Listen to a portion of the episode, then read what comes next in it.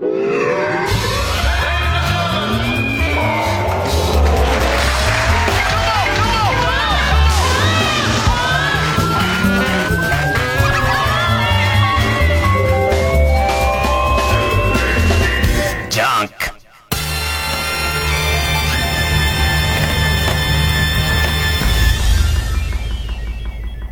週気づいたこと。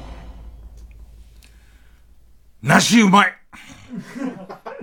もう、果物の王様、下手すれば、水分の王様が、梨なんじゃないかっていうぐらい。まあ、えー、僕は硬い柿と、え、梨が好きなんですよ。でいて、梨の中でもこう、気取った梨じゃなくて、えー、香水、幸せの水って書いてある香水か、長十郎っていう、もう最近もう見かけないんだけど、えー、もう貧乏人の味方みたいな梨があって、なんつうのかな、長十郎は当たり外れが激しいのね。その歯応えのある梨なんだけど、ガリってするまで硬い、ま、シャリとガリの間で、で、これがその、買った日、その、買った八百屋、産地でもうばらつきがあるから、もう、嫌な感じのガリまでいっちゃってるやつもあるし、あと梨ってさ、急に、こう、甘い甘いって、甘い甘い食べてんのにさ、あの、急に芯の周り酸っぱくなるじゃん、なんか。ね。あの感じが、果肉全体があのギャンブル感があって、あの、甘いじゃんって、甘いのに当たるときと酸っぱい、全部芯なのみたいな。全部が芯なの。桜クーピーペンシルなのこれ。みたいな、ねえこの今、桜クーピーペンシルを今わかんのかどうかが一つね。で、かろうじて Z 世代作家たち分かったみたいなんだけど、全部がシンっていうキャッチフレーズが、宝クーピーペンシルが発売された時の CM のキャッチコピーなのね。えって顔すんな盛り上げんのに入ってんだから。ねえ、で、まあまあ、その当たり、外れが多すぎる長寿郎が、長寿郎が、まあ、多分品種改良されて、長寿郎の多分当たり寄りなやつなんじゃないのかな構成。シャリシャリ感があって、みずみずしくて全体的に甘々みたいなやつ。でいて、えー、っと、それをね、後輩芸人の、海優太くんと送ってくれた。海優太くん送ってくれて、で、えっと、うまいのよ。で、やつは千葉なんだ。で、千葉の香水が一番うまい。なぜならば、で、これはね、僕はの八方美人でやらせてもらってますから、いろんなとこで香水作ってるでしょう。なんで千葉だけひいきしてんだよっていう話にもなりましょう。えっと、俺にとってはってのがつくんだけど、梨は、リンゴとかとちょっと違って、みかんとかリンゴとちょっと違って、それこそマンゴーとかと違って、こう、ああいう果物って木から取った後にも熟すのよ。だから、その、プロの農園の人が、これぐらいで取って、何日かけてここに出荷して、なんなら家でこれぐらい寝かしたあたりがうまいみたいのが、普通果物ってあるんですよ。だからリンゴ自体も、割と、こう完全に赤になる前取って、食べて、まあうまいんですけど、梨は基本的にもいだ後ほとんど熟さないんです。もいだ後熟さないっていうことは、要するに消費地の、消費地の近くで、なるべく寸前まで、ギリまで売れるまで、ついてたやつがうまいんですよ。だから、東京で香水食いたいと思った時は、必然的に、その、えー、千葉の朝まで、そのついてたものが、うまいってことになるわけですよ。で、なぜですよ、若者向けの時間帯でこんなに梨のうまさを解いてるのかは、そんな予定ではなかったので、あの、僕にももう、わかりません。あの、今週師匠と会った話をしようと思ってたのに、梨うまいなっていう、あの、でーれーれーの最中に思ったんで、えええー、まあ、梨の話を続けますけども、ね、続けなくていいよ。本当にね、香水うまくて、でいて、ありえないことなんだけど、あるわけですよ、その若手が、えっ、ー、と、自分の地元のものをいつもお世話になってんでって送ってくれることは、まあまああるわけで、その海君の梨とか、えっ、ー、と、それからおばたのお兄さんとか、魚沼で生まれてるから、米とか送ってくれるんだけど、ね。ありえないことなんだけど、後輩が頑張って送って、もしくは後輩のご実家が送ってくれた、その梨があまりにうまくて、あの、金払っていいから、もう一箱送ってくれって、それをカイ君に頼んだのね。でいて、金を、あの、ラインペイで送ったんだけど、おそらく俺、急に気づいたんだけど、あいつがめてるよね、絶対ね。親には、絶対、親元だもん。親元には絶対、伊集院さんがすげえ気に入ったから、至急もう一箱送ってって言ってるよね。でいて、俺の l i n e イは絶対ポケット入れてると思うのよ。ね。ってことは、向こうからするとさ、親からするとさ、別に芸とか芸能とか草野球の序列の中いねえからさ、ずーずーしいっていう、お中元渡してもう一個くれっていう大人いる？絶対その感じになってると思って、今震えてるよ。すごい震えてる。ね行こうか。ねえー、月曜ジャンク。伊集院光る深夜のバカ力。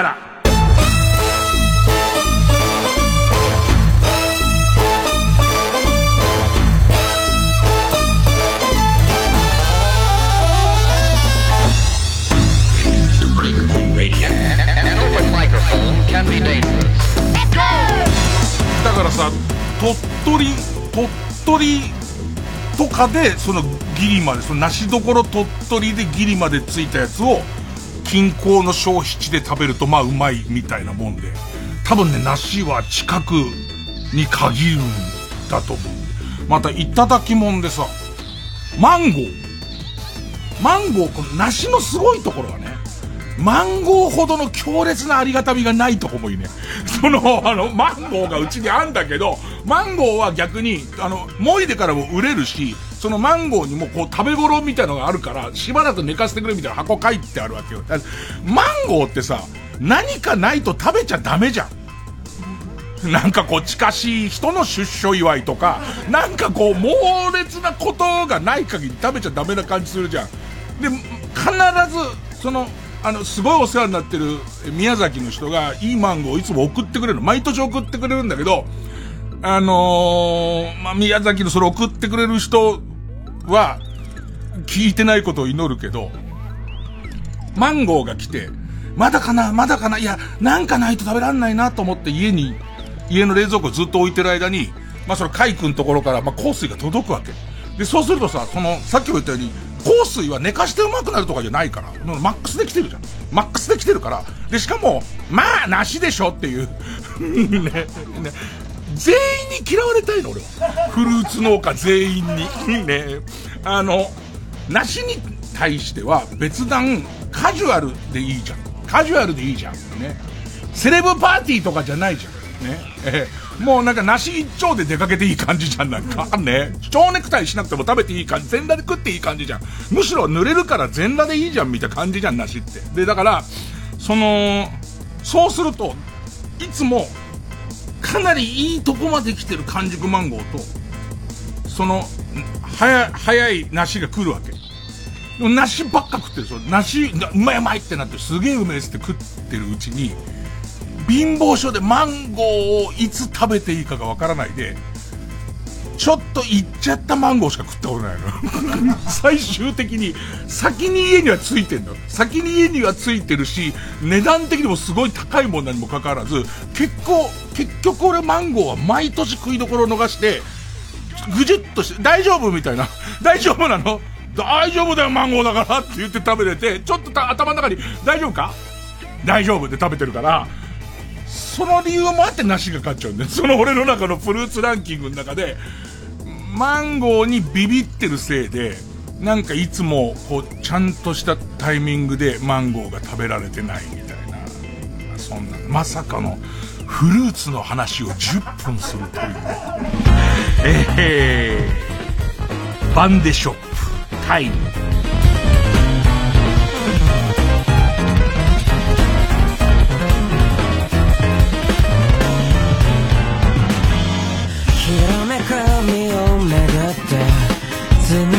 日々を見返したら飲み込まれた小さな世界がのどをこそってくるけれど記憶の中あなたをまた失うくらいなら怖くたって。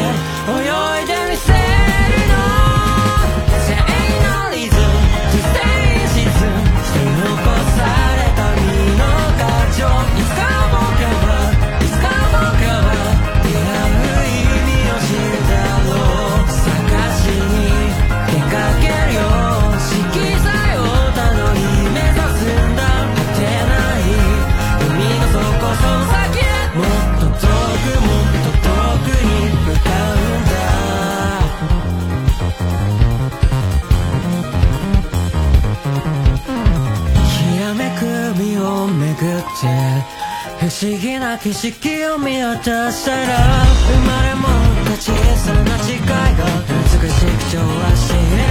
思うんだ未来を探す旅のおしまいを前にこの想いは。歌方となっ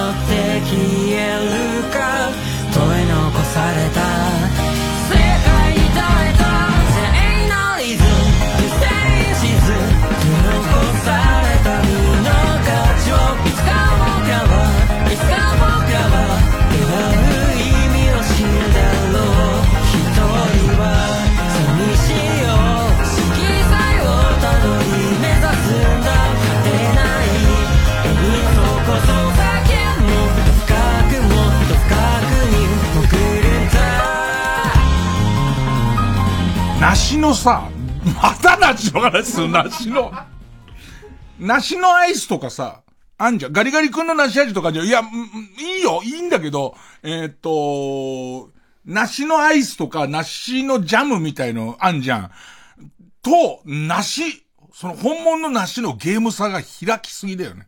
あのー、梨、梨の弱点は唯一。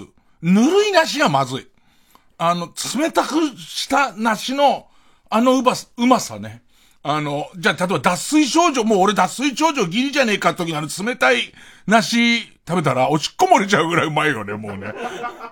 行くと思う、俺。俺行くと思う。ねええなんか、体の中の、その、なんだろう、その、喉乾いてもうヘトヘトになってるけど、家に冷たい梨があるっつって、俺あれを買ってるの。もう10年間ぐらい、壊れるたびにもう3代目ぐらいになるんだけど、して梨をセットして、まあ、リンゴでもいいんだけど、セットして、その、えっ、と、ハンドルをぐるぐる回すと、薄くこう、その梨の皮が剥けてく、そのからくり。機械っていうか、もうからくりだよね。なんか、すごいよくできてんの。単純なものなんだけど、そのペースで3年使っても、やっとちょっと歯が傷んできたかなぐらいなやつだ。10年に3台のその、見たことないからセットすると、のからくり仕掛けでちょうどいい梨の剥き始めのところまで、なんかその歯のついた腕みたいなやつがいって、で、それをこう、さらにこう、くるくるくるくる回し続けると、本当に薄く、こう、皮がこう、剥けてって、で、あのー本当に、一皮剥けただけの丸の梨が食べられて、それがまあ、冷えてるやつを一気に食う、まあ、め、梨テロだよね、完全今。みんな伊集院さん深夜に梨テロやめてくださいよって、なってるよね。飯テロなんか全然我慢できるよ。梨テロは、今すぐ冷えた梨を手に入れることがほとんど難しいから。でいて、俺は、その、意外に器用にリンゴの皮とかも剥けるんですよ。剥けるタイプの俺なんですけど、あの、あの機械は絶対必要梨をうまく、美味しく食べるために。なぜかっていうと、特に香水とかの水分系の梨って、川岸のギリがうまいんですよ。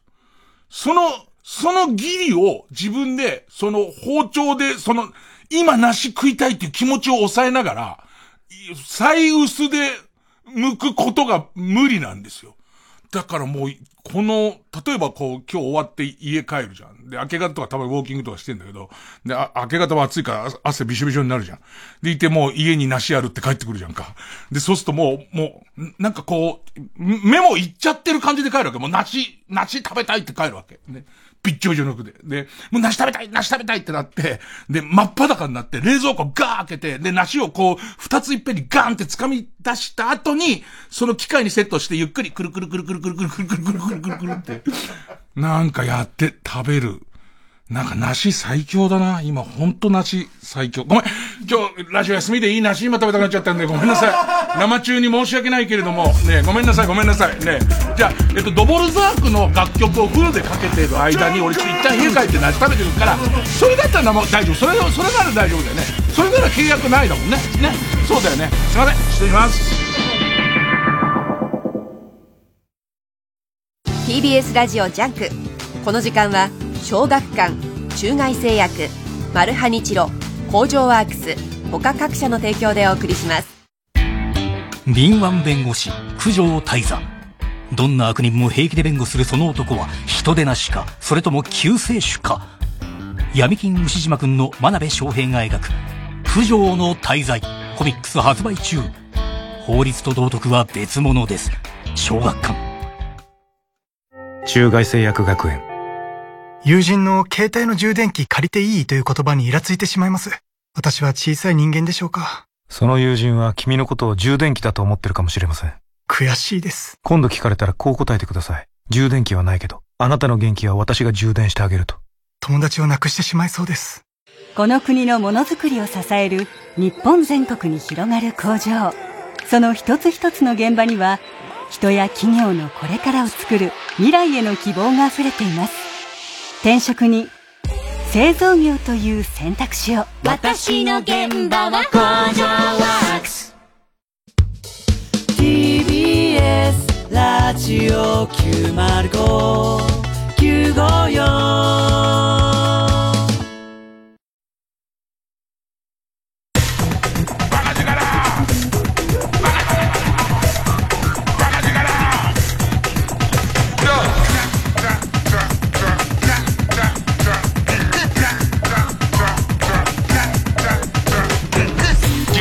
ャンク一丁院光る深夜のバカ力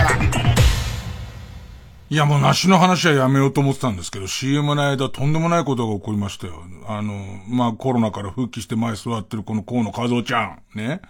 今日も軽快に笑ってくれてますから、僕の機嫌を良くする係ですけど、CM の間とんでもないこと聞きましたよ。河野和夫も、その梨がすごい好きですと。で、なるべく薄く皮を剥きたいんですと。で、だから、えっ、と、えー、和夫ちゃんの、えーっと、まあ、和夫ちゃんが扶養家族だから、えーっと、奥さんに、配偶者に、えー、実はあの、薄く皮を剥く、えー、ピーラー、梨のピーラー、専用のあの、ハンドル式のピーラーを買いたいって言ったら、そんなのあなたが剥くか私が剥くかでいいでしょって買ってくんだ。あの甘先週褒めたんだよ。先週すげえ褒めたんだよ。あのお前の。ち、もう、で、ちょっとその CM 内で、あれは使うべきお金だっていうね、ことで、えー、っと、あの短い CM の間に、え、ポチって河野くんの家にもう行きます。もう、行きます。ね。ただ、えー、っと、それ、神さんに一言もらってください。ね。買うべきもんだったでしょって。1000円だからね、それ。あの、俺の言ってるの手回しのやつ多分、1000円から2000円ぐらいで、今俺買ったやつ、俺とお揃いのやつ、1200円だから、お揃いのやつが来るんだぜ。あのー、あとはお前も先輩だから、貝をちょっと脅せば、梨は出てくるから、梨の方はゴロゴロ出てくるから、そうしたら、じゃあ今度電話し合って、お互い LINE で1000円飲んで向こうぜ。どんだけ仲いいんだよ。どう、仲いい表現としても意味がわかんないし。今週師匠と何度も会ってんだ。いろいろ話があんだよ、師匠については。一回 CM です。月曜ジャンク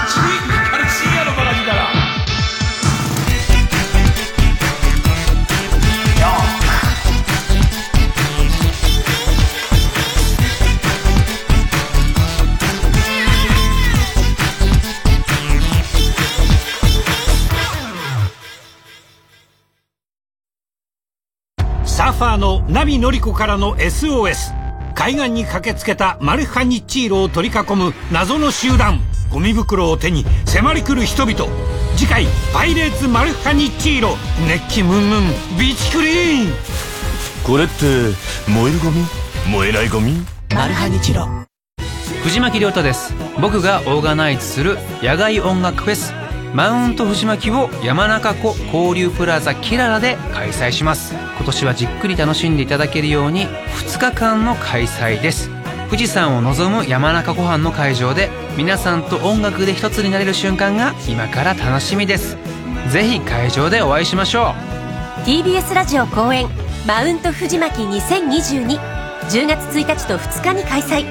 チケットなど詳しくは TBS ラジオホームページイベント情報。またはサンライズプロモーション東京0570-003337まで「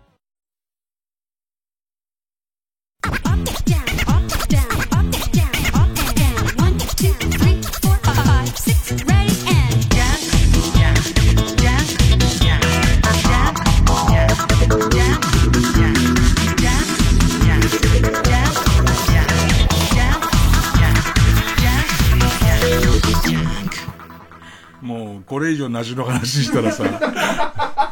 もうオチがさ、オチがさ、結局、師匠の話しなかったじゃんしかなくなっちゃうじゃん。それほど梨の話もないし、師匠の話はすげえしたいしで、もう一、二個梨の話なくはないんだけど、この話言っちゃうともう、抜け道がなくなっちゃうからね。えーえー、皮のガサガサ感については言わなくて大丈夫。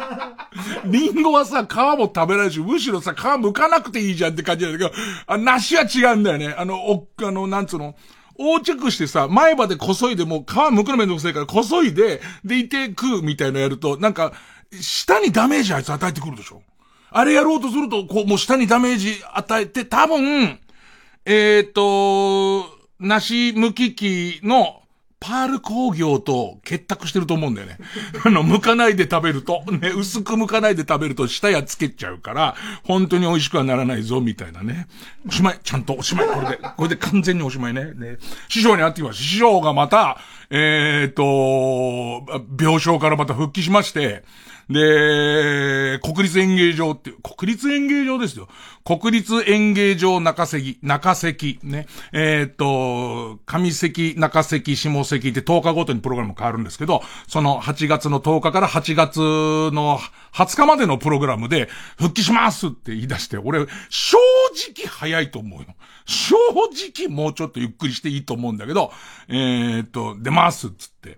で、で、それが発表された途端に国立の中席のチケットがまあ売り切れて、今日ぐらい落ち着いてまたやっとあるようになった。特に本当に師匠の出る日が全部売り切れていくみたいな状態になって、で、えっと、師匠が復帰する日行こうかなと思ったら、師匠のマネージャーから、さすがに楽屋も、それから人も、ごった返してるから、まあまあ、なん、な、来んなと。ね、え来んじゃねえよ、みたいな。ね、あの、いろいろ、いろいろ体験なんだから、これ以上手のかかることを増やすんじゃねえよ、みたいなことで。でも聞いたらね、その日の記者会見、ネットニュースと俺割と長い尺で流してるとこあったけど、飛ば、もう怖いもん何にもないよね。頭の第一声でみんな心配してんだよ。で、すげえ量、その、記者会見の人来てんだよ。来てるところで第一声が、錦糸町の時より来てるな、だって。ねえあれ、錦糸町の時より来てるな、だって。もうもういいんだもうそういうのでいいんだみたいな。ねで、だからその辺の、僕がそのあの、三遊亭円楽っていう人がすげえ好きだ、好きだなっていうか、やっぱちょっと、面白いなって思うとか、そこで、その時も、えっ、と、全開したら夢は何ですかっていう話してて、夢は何でしょう？体がもうフルに復調したら夢なんですかって言ったら、あ、もうこれはね、俺の夢はね、統一教会って言い出したのね。でいて、あ、ごめん、間違った。教会統一っていう、もう落語の教会の統一の話なんだけど、今ボケにその素材使う人いる？ねもう、だってテレビカメラ全部テレビで放送する予定のやつだよ。ね。で、俺の夢でいて、しかも、わかりやすくネットニュースで、俺の夢は統一教会って書かれてたからね。ねそのあたりも、この人、相変わらずだなみたいな感じなんですけど。で、今日、えー、っと、朝じゃあその国立で、ちょっとチケットも落ち着いてるっていう話だし、まあ取材陣とかも今もう、えー、あんまいないって話なんで、で、今日昼間、昼席顔出そうかなと思って、で、行ったの。行ったら、まあ元気で、元気だし、なんかこう、元気な以上に今日珍しいことがあって、ほとんどそんなことしたことは記憶に1、2回あるかない、その角度の映像がほぼないんだけど、落語家って、特別なことがない限り、その落語の講座を客席で見るってことはないんです。で、その、楽屋が混んでるところにこういうでかい、国立演芸場とはいえ楽屋はそんな広くないんですよ。で、その楽屋にこんなでかいのがいるっていうのもご迷惑かかる、かかるし、で、えっと、お見舞いに来る人はいるから。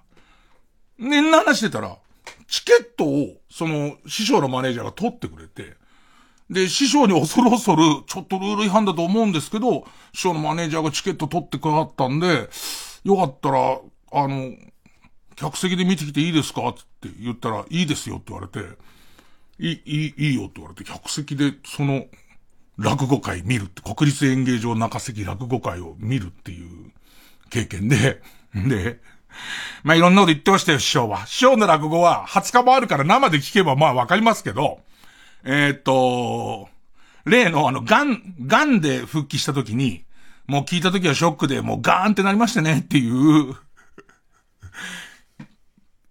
病気だから許すけどっていう。いや、俺じゃない。お客様が。ね、俺じゃない。俺は超面白い。何週かしてすげえ面白かったけども、ね、で、で、その後、脳腫瘍やって、で、脳腫瘍で復帰した時にも、えっ、ー、と、脳腫瘍って言われた時には、脳腫瘍かと思いましたっていう、もうちょっと面白いやつです。ねねやってて、で、その時お客さん割と引き気味で、で、今日は、あの、もうちょっとみんなゆっくりしろ、ゆっくりしろ、みたいな、あのー、ことを言うんですよって自分が今日もうふ、やる気満々で復帰しようっていうのにみんながゆっくりしろ、ゆっくりしよう、しろって言うんでなんなのかなと思ったら、脳梗塞だけに、みたいな。超面白くない？腰抜けるほど面白くない？で、20日行った人は、どんな感じの受け方かわかりますからね。そんなの、まあ、気色、も楽しそうに、気色満面にやっってんですよ。で、本人も言ってて、みんな、あれでしょって、生きてるかどうか？生きてるかどうか見に来ただけでしょつってて。ね。俺もなかなか、まだね、私もうまくできませんけどって、みんなもどうせ、あの、動くかどうか見に来ただけだろうから、とりあえず今日の状態でこれぐらい動いたってだけ覚えて帰ってくるみたいなことを言ってて。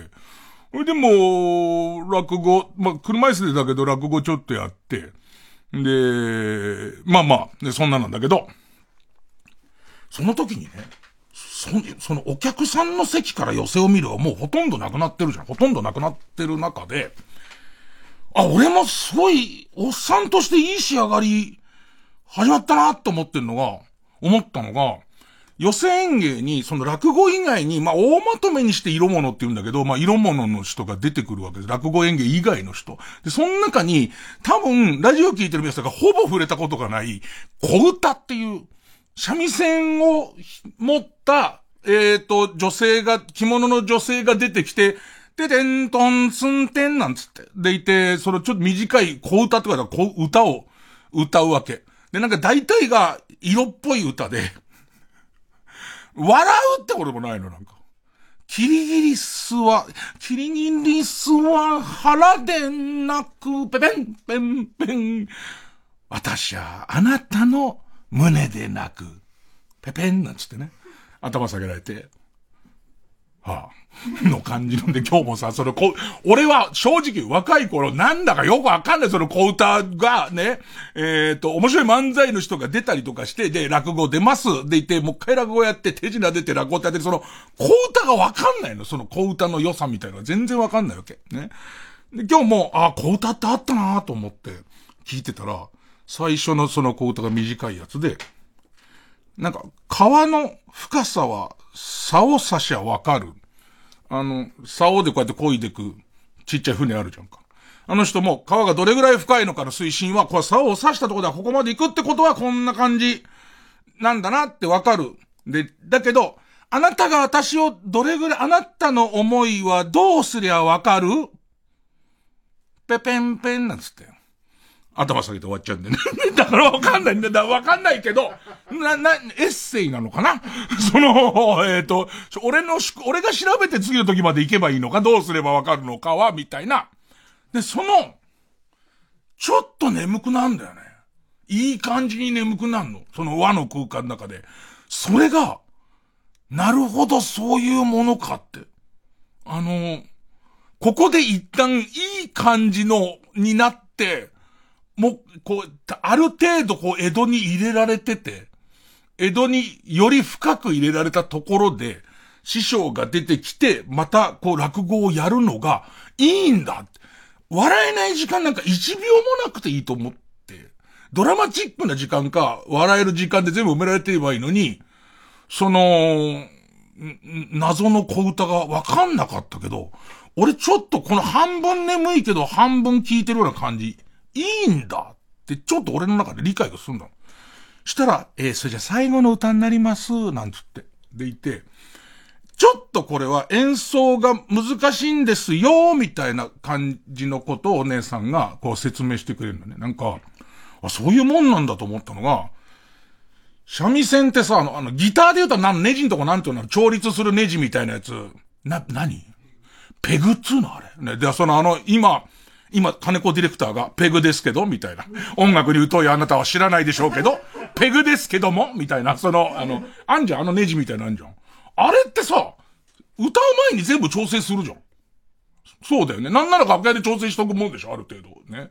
で、なんか、三味線は、歌の途中に、あれ3個その調整するネジ状のやつついてんだけど、あれを歌の途中で一気に下げることで、二弦を2下げて、2下がりとか、えっ、ー、と、このフレーズまでは普通に弾いたけど、3の弦をまた締めて3上がりとか、そんなのがあって、それが頻繁に入れ替わるから、この最後にやる曲は、難しいんですよみたいな話をして、へえ、そうなのと思って歌い出して。まあでも、俺からしてみたら、うっとりしていけばいいのねっていうその次の落語までにと思ったら、歌ってる内容が、ペペンペンペンペン、おきよ、おきよ、おきよさん。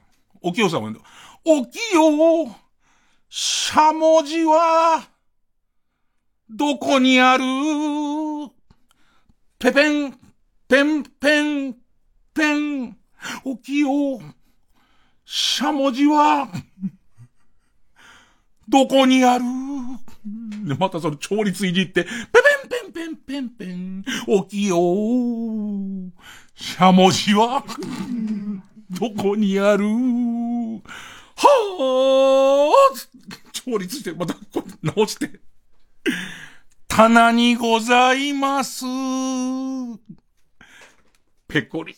何その歌詞何その歌詞おきよしゃもじはどこにある？スーッと4回ぐらいかな。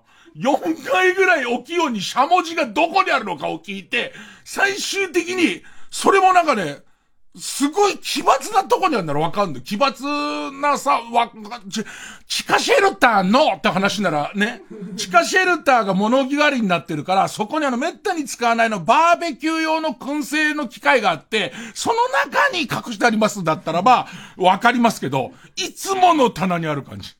お勝手のいつもの棚んとこにありますよ、なんつって。ペレンつって頭下げて。俺、面白くて。俺、なんか、俺のツボの、な、なんで歌うのっていう、そのことを歌うのかもわかんないから、俺、まさかのつい数分前に、これはうとり江戸情緒に体を預けるだけでいい、たゆたいうもんなんだと思ったんだけど、俺もうお腹抱えてわ、もうだけどお客さんこっち向いちゃうからさ、もう笑えないんだけど、俺の中での多分今年の流行語大賞は、おきよしゃもじはどこにあるだと思うんだよね。なんなら、このラジオの影響力もか、もう、こう、金備わって、ビルボード上がってくる可能性、俺はあると思う。俺はあると思って。こ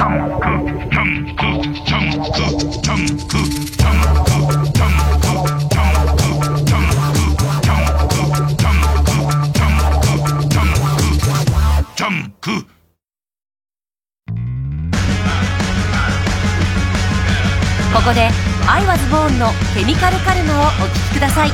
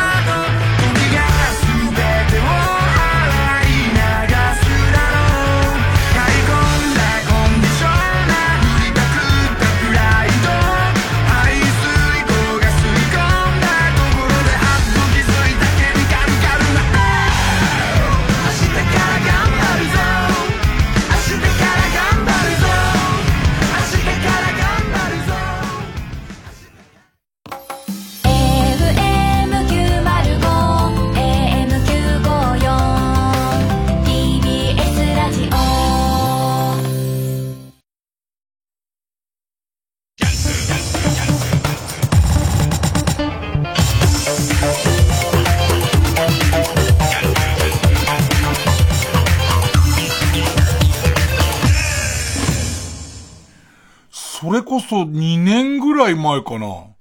2年前かな今ヤクルトの奥川が甲子園投げてた時は2、3年前だと思うんだけど、その時にうちの師匠の、えー、あれが脳腫瘍だったか癌だったかの復帰で、えー、っと、国立演芸場なの。でいて、ちょうど甲子園の時期で、楽屋で奥川投手を見てたのだけ覚えたそれぐらい前の話。ちょっと前の話。で、もう、そのまんま、そのまんまの感じで、また、ね。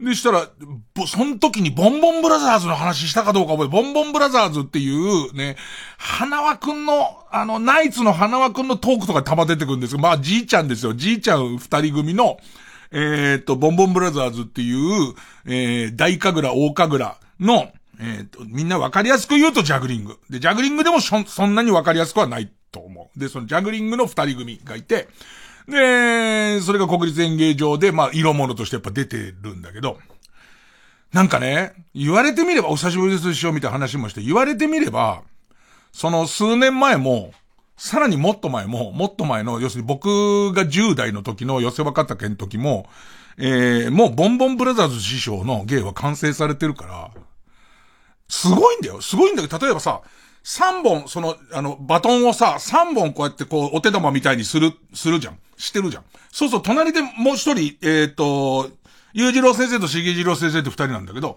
もう3本、こう、ジャグリングしていくわけ。でいて、その3本を片側2本ずつ足してって、で、さらには2人で8の字にって言ったらいいのかな。ま、ま、まく言えないよ。右手で投げたやつを左手で取って、左手で投げたやつを、えっ、ー、と、隣に向かって投げて、隣が右手で取ってのことで、計6本がいっぺんにその、うんと、動いていくみたいなもんなんだけど、やっぱりそれは、その、寄せの芸だから、過度にアピールとかしないわけ。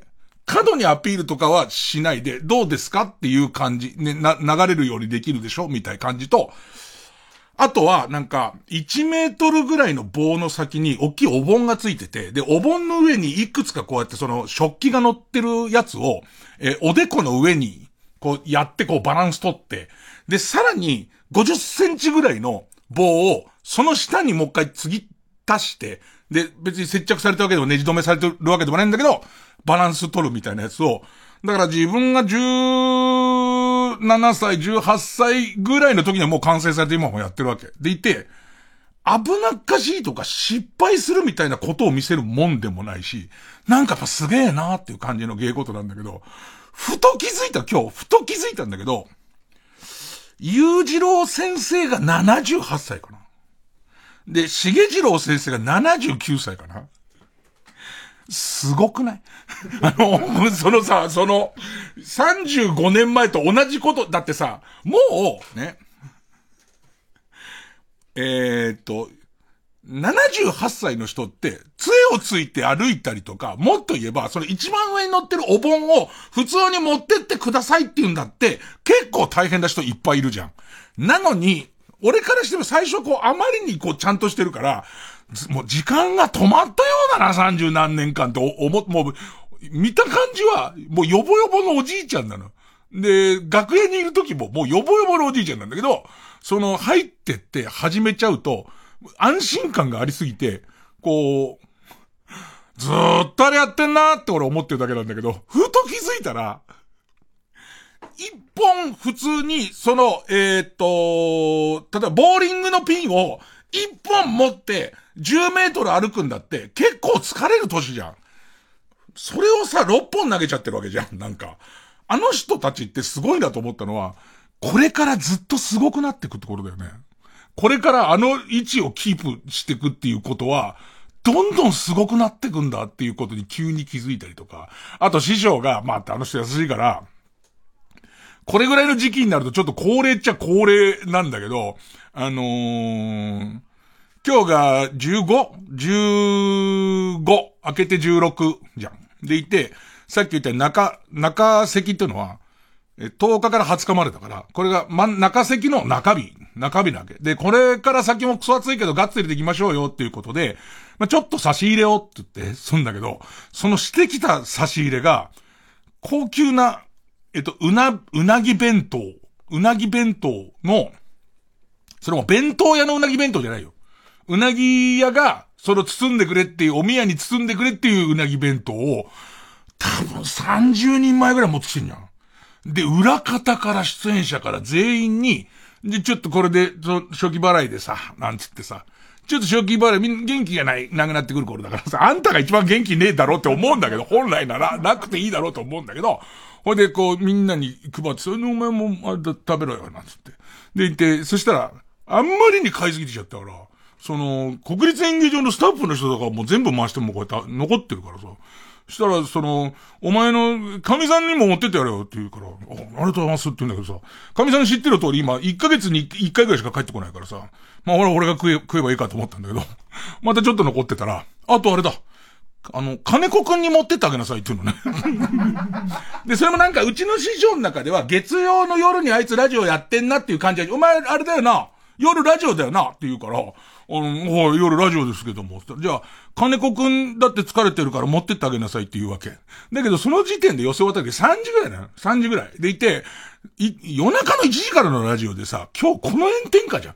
で、俺そんな早く TV さすがに入らないからさ、えー、っと、外を歩きたいんだけどさ、金子のうなぎが傷んじゃうからさ、ね、これをどうにか、どうにかしなきゃって言ってさ、そう、外でいろいろその原稿書いたりしようと思ったんだけど、これ一旦帰って、金子の、その、うなぎを冷蔵庫入れなきゃなんつって、金子のうなぎを冷蔵庫入れてさ、で、金子にこうやってメール接して師匠から、あの、うなぎをいただいて、あの、君のも預かってるからってなってるけどさ、だんだんバカバカしくなってきてさ、なんで俺が金子のうなぎをそんなに気にしてさ、だかちょっとさ、かこの、前もちょっと言ったかもしれないけど、この金子ディレクターと師匠と俺のポジショニングに、歪みが生じてるのよ。なんかその金子ディレクターがペーペーの頃からずっとここにいるから、ね、いるから、あの、もう俺にとってみれば、申し訳ないけど金子だよ、基本的にはね。金子っていうことですよ。ね。だけど師匠は、師匠の考え方は弟子には厳しくしてもいいけれども、それ以外の人には一切厳しくしないっていう考え方だし、えっ、と、あの、これ言うとあいつ調子乗るんだろうな君は編集の腕があるらしいよ。彼は上手だよななんつって。そんなことはないですと思ったけど。師匠がお元気なところだったら師匠それは違いますって言います、僕は。ね。師匠それだけはっていうね。他のことに関しては譲れますけどって言いますけど、の感じだけ。だからもう金子くんだし、金子ディレクター。俺、俺がいつも金子ディレクターは金子ディレクターはって時には9割嫌味で言ってるからね。そこに関してはね。だから、あのー、そこにねじれがちょっとあるわけよ。なんか、ね、金子っていう感じと、えー、っと、金子ディレクターの感じがあるから、お前あの、金子ディレクターに、あのー、持ってってやれっつって預かっちゃって。で、途中さ、10回ぐらい食ってやろうと思って。もう10回ぐらい。なんで俺がと思ったんだけども、え後でおお届けいたしますんで。ね後ほどお届けいたしますんで、えー、召し上がってください。大変美味しいございます。あ、お先失礼いたしました。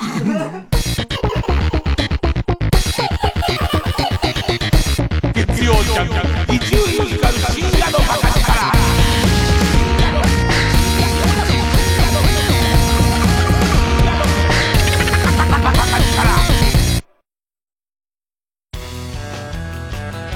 今年もやってくる。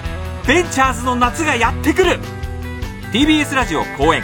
来日60周年記念。ベンチャーズジャパンツアー2022は9月4日日曜日中野サンプラザで開催。チケットは各プレイガイドで好評販売中。詳しくは M&I カンパニー0362761144または TBS ラジオのホームページイベント情報をご覧ください。TBS ラジオ公演ルートフィヒ美術館展オフィシャルサポーターのトラウデン直美です。ドイツ、ケルンが誇るルートフィヒ美術館からポップアートのコレクションなど珠玉の152点を見ることができます。ピカソ、ウォーホル、ジャクソン・ポロックなど20世紀を代表する近現代の美術作品を一挙に紹介。東京六本木の国立新美術館で開催中。お問い合わせは、ハローダイヤル050-5541-8600 050-5541-8600 TBS ラジオ JUNK。この時間は小学館中外製薬マルハニチロ工場ワークス他各社の提供でお送りしました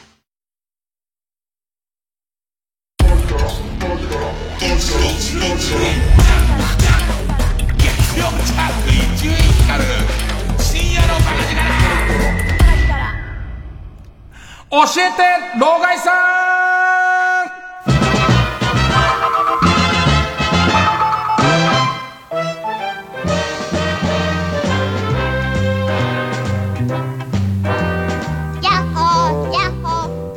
このコーナーだと54歳で俺のことを老害さんって言ってますけども、78、79でジャグリングやってる人とかいますからね。あのー、師匠もう、芸歴何年目なんですか？みたいな話してて、60年って言ったかな ?60 年って言ってて、やろうと思ったきっかけ何ですかって言ったら、親が勝手に決めたってことね。すごいよね。親が勝手に決めたことを60年やってるってめちゃめちゃすごいよね。で、いてこう、なんかその、親が勝手に決めて、もう中学出るか出ないかで、そのジャグリングのもう師匠にもついてるし、練習もしてるから、なんかこう、その練習しないと怒られる、怒られるし、友達とも遊びたいからっていうんで、友達と遊びながらジャグリングやってる感じなんだってもう。だから、上手くなるわ、それはっていう。師匠がやれって言ったことよりもうちょっと難しいわけ。みんなで鬼ごっこしてんだけど、一人だけ師匠ジャグリングしながら鬼ごっこやってるから、そうするとジャグリングの方も、師匠に言われた課題は別にそこで止まってやってればいいわけじゃん。だけどずーっとやってるみたいな、そんな感じ、そんな感じだったね。さあ、えー、老害さん、個人としての老害さん体験は、甲子園これできたの、甲子園。甲子園行ってきて、で行って、まあいい試合だなと見たんだけど、まあもう限界、2試合見るのが限界だね。もう見るこっちが限界だから。から自分の見てた試合でもとにかく今年の甲子園が多いのは、えっと、普通はね、デッドボールとか激突するようなプレーがあった後に、何々選手治療のため少々お待ちくださいってのあるんだけど、もうなんか、至るところで選手が足つったりとか、選手がこう、めまいしたりとかしてるから、それが何回かに一回、誰々選手治療中のため少々お待ちください、みたいな入るわけ。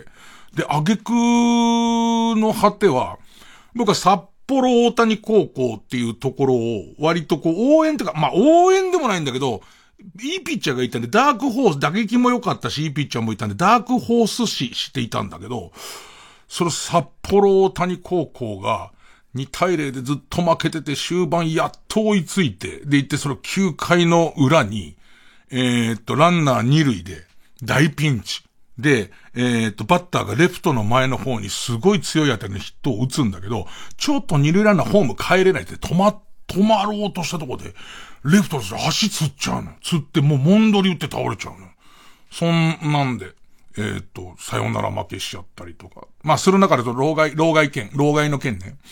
えっと、ネット甲子園見てたら、そのチームで試合出てる人もすごいけど、データを集めてる補欠の選手もすごいんですっていうこう話をやってるわけ。でいて、すげえ時代になったなと思ったのは、当然俺らの頃もスコアとかつけてたし、その名門校とかはやっぱりデータ分析班みたいのがいて、自分のチームが試合をやってても練習試合の方に行って、で、そこに行ってスコアをつけたりとか、細かい癖とか、その、その、えっと、戦力を分析してみた人いたんだけど、そのレベルがすげえなと思ったのが、どういう風なところから情報を集めてますかって言ったら、例えば、競合チームが、えっ、と、勝ってきて次自分のところと当たりますってなった時に、前の試合で、その競合チームに負けた人の、えー、SNS を探して、ダイレクトメールとかで、どんな感じでしたかっていうのを片っ端から投げてくるってね。でいて、その、ネット甲子園も、編集はパチパチにしてるんだけども、なんか、えっと、次に当たる学校のピッチャーに、どうやら彼女がいるらしくて、絶対負けらんないっす、みたいな。え、そこっていうか、俺の中では、そこまで来てるんだっていうか、やっぱちょっとその、おっさん世代は、やっぱり SNS がない時代に生きてるから、その負けたばっかりの、その予選で負けたばっかりのチームの、この、えっ、と、SNS チェックして DM 送って、どういうピッチャーですかみたいなやりとりとかに、なんか全然甲子園と俺なんか全然フィットしなくて、データ班ってそん、そんな感感じなんだ、みたいな。びっくり、びっくりした。すげえびっびっくり、びっくりおじさん。ねじゃあ CM 入れてネタ行こっか。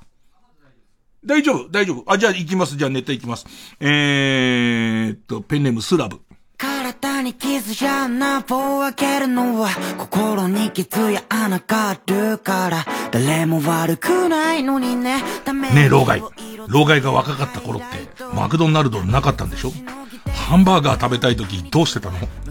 びっくりドンキーでハンバーグだけテイクアウトして食パンに挟んで食べてたの。最近ちょっと思ったのが、どうすんのが一番そっち側ばっかり増えても困るんだけどなとは思うものの、やっぱりね、えー、伊集院光54歳老害。ね、54歳老害は、老害なだけに忘れちゃってることがあったり、あと、老害、みんなには同じじじいに見えても、守備範囲がすごい違うわけですよ。そうするとファッションのこととかは、えー、わかんないです。えー、なかったんじゃなくて、俺が知らなかった可能性とかあるわけですよ。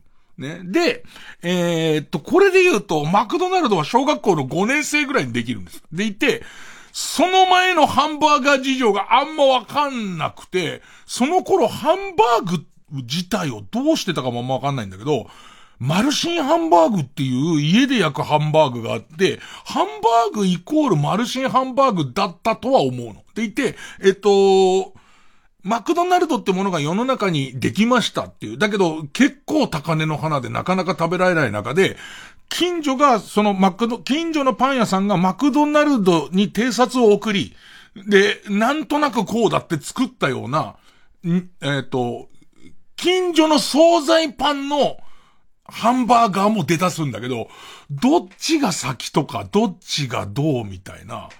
なんか、わ、全然そのハンバーガーってものが、マクドナルド以前にあったかどうかと、ハンバーグがあったかどうかが全然わかんなくて、それがこう別老害の人たちに助けてもらうようなネタの出し方もあんのかなと、あの、あの件ですけど、みたいな、やつ。でもさ、実際さ、Z 世代からとされてるこのメールの中にも、バリバリ老害が予想って書いてるやつあるじゃん。下手すると俺より年上のやつとかもあるから、そこカムアウトしていいんだったらってなっちゃうと、もうすでに答えしか来なくなる可能性もあって、その辺は微妙なんですけど、まあ、どうなってたのかなさあ、続いていきます。えー、コリアンダータウン。ねえ、老害。老害の若かった頃、サッカーのワールドカップで、三浦知良選手が代表から落選するっていう事件があったんだよね。あれ？それってもう Z 世代わかんないの？98年フランスっていうことは、0歳、0歳だったやつで24、うわ、そうか、Z 世代、それわかんないんだ。えー、その時監督が、カズ、三浦和って言ってたらしいけど、そのシーンはたまに出るもんね。ワールドカップの歴でね。あれって、バイク、川崎バイクみたいなこと？見たいことじゃねえよ。見たいことではない。うわそうか。さっきも驚いたんだけど、ポストペットって、ポストペットを現役で使ってましたってその Z 世代が言うと思ってはいないよ。言うと思ってないけど、懐かしいって言うと思ったの。ね。何ですかそれだったもんね。ポストペット何ですかそれ世代なんだね。余裕でね。そうか。カズ、三浦カズも生まれる前か。ワールドカップのああいう会見みたいに興味持つのなんて、10歳とかって考えてったら、もう全然、全然なんだ。バイク、川崎バイクを意識しては言っていない。一回 CM。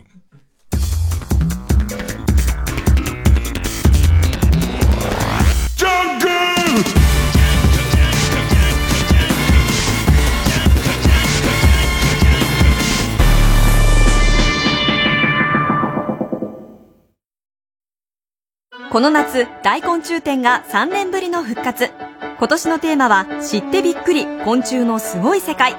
世界の昆虫を生態展示や標本でじっくり観察。VR によるトンボの世界も体験しよう。TBS ラジオ主催大昆虫展 in 東京スカイツリータウンは東京スカイツリータウン空町5階スペース634で開催中です詳しくは TBS ラジオのホームページイベント情報をご覧ください相川翔です大昆虫展 in 東京スカイツリータウンは9月4日まで開催中。みんなカブトムシたちに会いに来てくれ。よろしく。TBS の SDGs キャンペーン大使を務めるアナウンサーの国山ハセンです。皆さん SDGs やってますか？SDGs は地球温暖化や貧困不平等など世界が共通して抱える様々な課題を解決して誰一人取り残さない安心して暮らせる地球にするための17の目標。その達成は私たち一人一人の小さな一歩から始まります。マイボトルやマイバッグを使う。食べ物を無駄にしない。そういったことはもちろん遠い国で貧困や紛争に苦しむ人たちについて知って自分に何ができるかを考えるのも大切な一歩です。TBS では地球を笑顔にするウィークやイベントなどを通じて皆さんと一緒に SDGs の達成を目指します。ホームページや SNS でも様々な情報を発信していますので TBS SDGs で検索してください。一緒にアクションを起こしていきましょう。ジャンク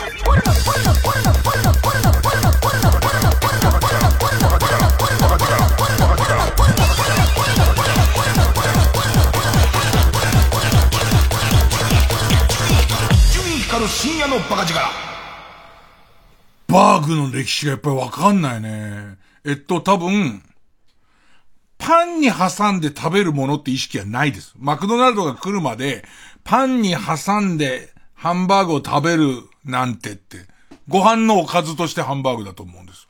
で、で、しかも、えっと、生のハンバーグみたいなものは見たことがなくて、えっと、その、マルシンハンバーグっていう、え焼くと出来上がるハンバーグと、あと湯煎で、えっと、レトルトで出来上がる石井のハンバーグっていう、この二つが俺らのハンバーグです。俺らのハンバーグです。あとは、どっちが先なのか、その、マクドナルドが先なのか同時期なのかに、ドライブインに、バカみたい、殺意が絶対あったぐらい熱くなるハンバーグわかります？えっと、箱の中にハンバーグが入ってて、でいて、そのボタンを入れると、60秒のタイマーが横についてて、その60秒間、それも今のデジタル表示じゃない、なんかわかんない、宇宙、アポロが宇宙行った時みたいな、そのデジタル表示の、なんとか缶っていうやつのデジタル表示、その60秒が減ってって、ゼロになって箱で出てきた時に、人殺しかと思うぐらい熱いハンバーグ出てくるやつ。あれが、マックがあったから、だ俺の初ハンバーグがマックなのかあれなのかは、はあんまわかんないんだけど、バーグの歴史でいて、えー、お肉屋さんに生で手手でこねたハンバーグ置いてありますみたいな時代は、多分俺が高校でバイトするときに、それを作る係になった時に、うちのスーパーも洒落たもん置くようになったなって思ったぐらいは、新鮮だから、で、で、これがさらにだよ。地域格差がすごいのよ。その東京の荒川区で生まれた俺と、東京の、そこ新宿区で生まれた、えっ、と、浅草キッドの玉さんと、もっとは埼玉で全然違うし、さらには、熊本県の結構田舎で生まれ育ったこの番組に昔かかった千野さんっていう、俺と同い年のプロデューサーは、修学旅行行く前に、東京にはシェイクってものがあると。で、このシェイクっていうのは、とても肺活量のいるものだから、みんなシェイクバー飲む練習場するっつって。で、みんなで、そのシェイクを飲む練習。で、同い年で、俺小学校5年でマッカそばにあるけど、その、血の元プロデューサーの元には、マクドナルドが来てないと。でいて、シェイクバー、あの、うまく飲めんかったら、えっ、ー、と、バカにされるっていう。あの、い、田舎もんば見られるタイと。ね、もうめちゃくちゃだよ、おそらく。九州で聞いてる人がいたらめちゃくちゃだけど、それぐらい地域格差もあるからね。だからその全国のバーグ関係の老害の人に自分の、なんかその最初の頃のバーグどうですかみたいのは、あってもいいし、初マクドナルドみたいのも、それは全然違うよね。最初のマクドナルドにどういう気持ちを持ってたのかっていう。まあ、基本的にあのペーロ薄気味悪いだったかな、俺。あのピエロの薄気味悪さに、アメリカを感じたよね。なんかやっぱ違うな、こいつらと思ったね。えー、ペンネーム。えー、テロメア。ねえ、老害。老害が若かった頃ってテレビって番組表から簡単に録画ができなかったんでしょ？出先で新聞読んでて見たい番組をラテ欄で見つけたらどうしてたの？ほんのりともう Z 世代じゃない匂いするよね。だってなんかリアルだもんね。なんか出先の、そのラテ欄見て、あーあーやってたこんなスペシャルやんな言ってよの感じがあまりに似た世代だもんね。えー、どうしてたの？仕事中でも一旦家に帰って録画ボタンを押してまた会社に戻ってたの？これはもう俺らの世代のあるあるは家に電話かけてお母さんいるみたいな。あの、お母さんが出ないでおばあちゃん出るわけよ。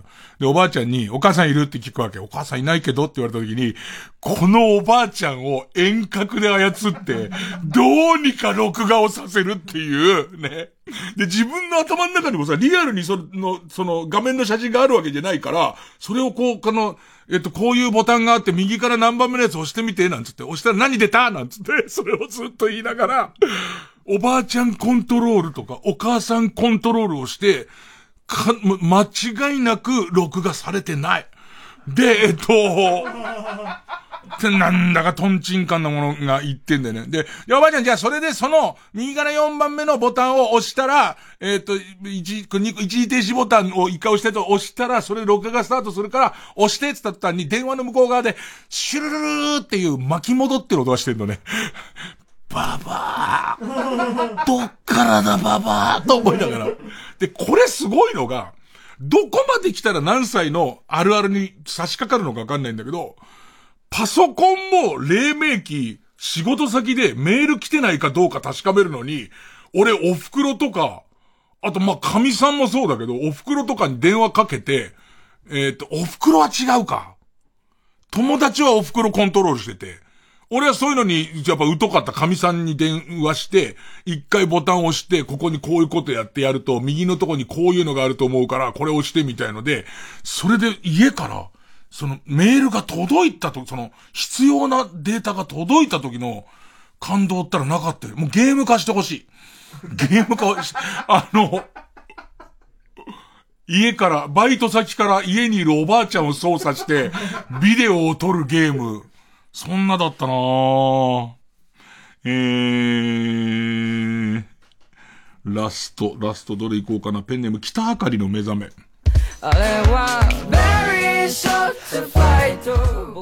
ねえ、老害。老害が若い頃って宮沢りえっていう人が人気絶頂の時にヌード写真集を出したんでしょ？それって今で言うとどれぐらいの衝撃？おーいい質問だね。Z 世代からの。僕の好きな野呂佳代さんが急にヌードになるくらいだって。うん。いや、別に世代、世代のものじゃないから。世代のものじゃないか、いいよ、そういう、そうね、えー、例えば一般的なのでいいかな。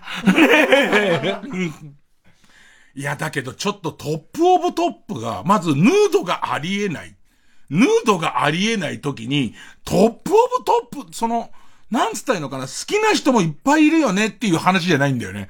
もうトップオブトップの、それこそさっきあれだけ使えなかったうちのおばあちゃんも名前はわかりますぐらいの、そういうレベルの人なんですよ。名前もわかるし、なんかその、物事の慣用句のトップに宮沢りえちゃんみたいなっていうのがつくぐらいの綺麗な人が、誰、誰かが、しょぼいヌードは他がみんなやってますよっていう時のヌードじゃないもんね。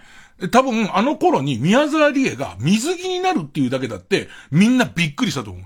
そこが、ヌードってきちゃったから、もうそれはなんか、それはたい、ちょっと、そのニュースが入った時に、にわかに信じられなかったし、俺なんかこの業界いるんだよ。この業界にいるのににわかに信じられなかったし、ちょっとしばらく立ったり座ったりとか。ね。夜起きてから、宮沢りえってヌード出すの？なんつって。もう一回寝たりとか。それぐらいの、それぐらいの衝撃だよね。今で言う、だ、今やっぱ細分化しちゃってるから、そういうトップオブトップの人ってあんまいないじゃんか。そういう感じで、ちょっと、衝撃的だったよね。もう本当に国民の出来事みたいな感じだったと私は記憶しています。えー、ということで、Z 世代、もしくは Z 世代だと言い張る人からの、えー、老害たちに対する、えー、質問。それと、まあ、今回で言うとバグ事情ですかね。バグ事情が、まあ、うちは、なん、僕は何歳のおじいちゃんで、何歳ぐらいの時のどこどこの地方でのバグ事情はこういう感じでしたよっていう、まあ、そんな感じですかね。えー、送ってください。えー、お願いします。曲マーライオンでお化けトンネル。極悪非道だなって笑っちゃうぐらいに。あっけらかんと悲しい出来事を吹き飛ばせ。愛のメッセージ。夜のエシャープ句読点を一つって次に向かう。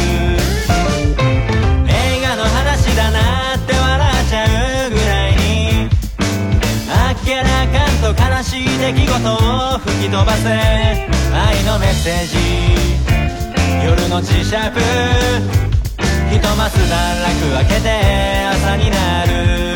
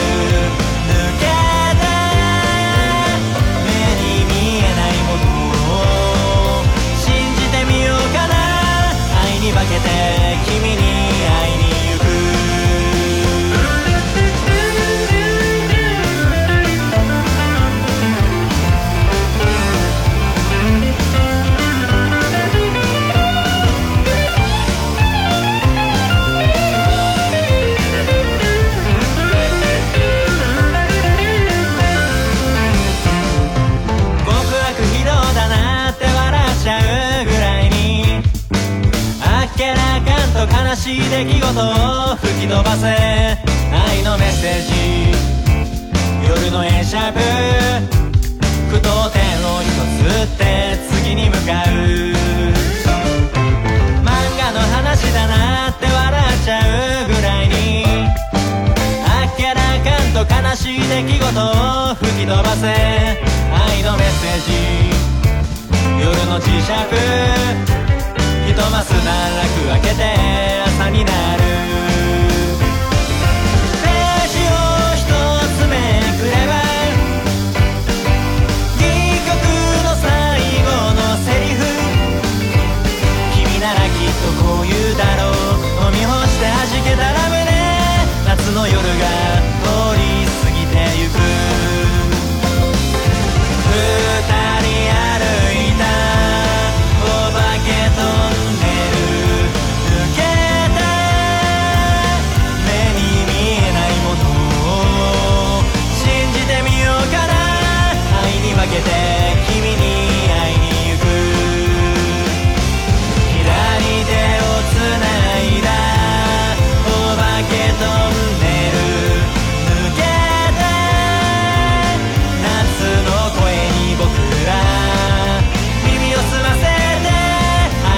げて君に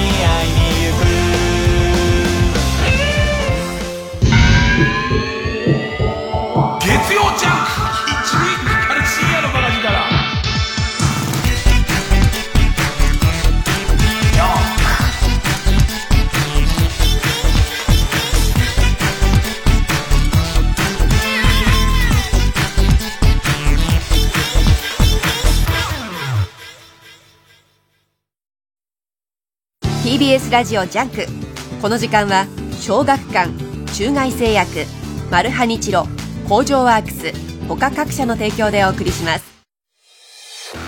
話題のアニメ原作コミックス「スプリガン」世界を滅ぼす力を持つ超古代文明の遺産を守る特殊工作員スプリガン。彼らは悪しき者たちから遺産をそして人類を守ることができるのか。スプリガン復刻版全3ボックス発売中。小学館。高橋真理子全国縦断コンサートツアー追加公演決定。TBS ラジオ主催高橋真理子コンサート2022アワデイズラストデート東京追加公演は11月9日水曜日10日木曜日の2日間東京国際フォーラムホール A で開催。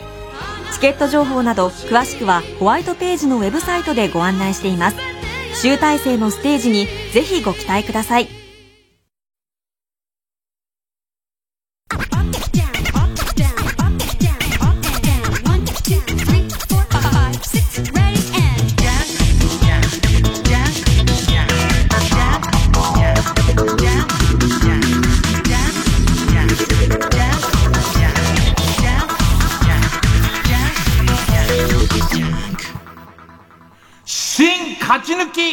きカルタ合戦会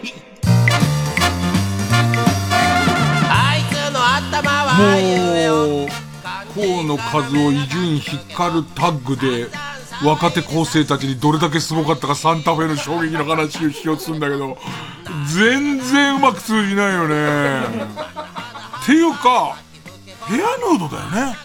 ヘアヌード、その、ヘアヌードっていうものの是非も問われてる時で、で、その最初にそのメジャーな人でヘアヌードやったの樋口かな子さんだって誰かがやって、その後これに続く人誰なのってなってる時に、18歳のトップオブトップのアイドルの宮沢りえがってなって、で、しかも、えーっと、写真家なんて、俺の知識がないせいもあるけど、今ほどみんな知らないわけですよ。ね、そうすると、そんな中でもやっぱり、その、誰もが知ってる篠山紀信が撮ってってなって、あのーあれを、こう、クラスに持ち込むやつが、こう、いてヒーローになってるみたいな。そういう感じだった。で、俺はちょうどその時は、あれもういくつだったっけな。大デカナイトをやっていたと思うんだよね。そう、ラジオ番組をやっていた頃だったけど、なんか大騒ぎ、すごい大騒ぎで、あと大デカナイトでその宮沢りえさんに初めて会った頃なんだけど、いつも言うように歴代で一番綺麗だったと思う。歴、それもすごいのが、俺の好みのタイプではないのにっていう。歴代で一番綺麗で、2位が内田有紀。だったかな。43位ぐらいに、えー、シシドルミ。ねえそんな、シシドルミじゃない。えー、まあ、老害の話題はつきませんけども、ね。いや、今比べようがないよな。なんか今のレアケースにいっぱい比べようと、どうにか脅かそうと思って俺がここにメモしたことが、えっ、と、福くんがシルダンユーデビューって書いてあるんだけど、もう全然違うんだよ。もう全然話が違う。どっかでずれたんだな。若いっていうことと、性、性別変えたらどうだろうみたいなことを変えて、よりショック度を足してるうちに、あれ？俺オムライス作ろうと思ってたのになんていう、ね、できたものがチンジャオロースだぐらい離れてるから今、困ったもんですけどね。さあ行きます。えー新勝ち抜きカルタ合戦会です。番組オリジナルのカルタを作ろうという、新勝ち抜きカルタ合戦会です。えーこのコーナーは毎回2つのテーマのカルタが戦って生放送で番組を聞いている皆さんからのメール投票で勝敗を決めます。で、対戦するのは前の週に勝ち抜いてきたカルタと、えー現在、えーたくさんのテーマを同時に募集している予選ブロックの中で一番盛り上がっているチャレンジャーのカルタです。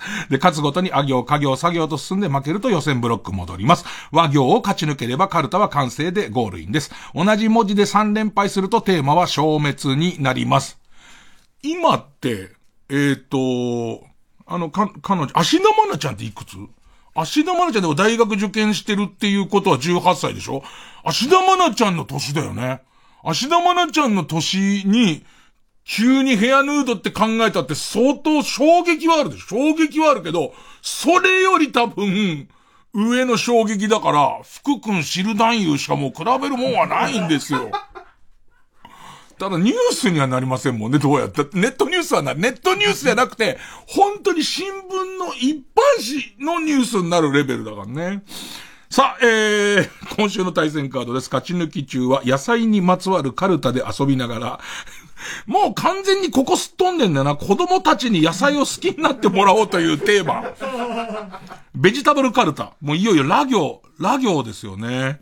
えー、対する予選ブロックから登場のカルタは、悲しい時ね、悲しい時ドケドケドケドケかいね立て続けにヒットシリーズを出したいつもここからをリスペクトするために、まずは悲しい時の最新版カルタを作ろうというテーマの、天才いつもここからカルタ。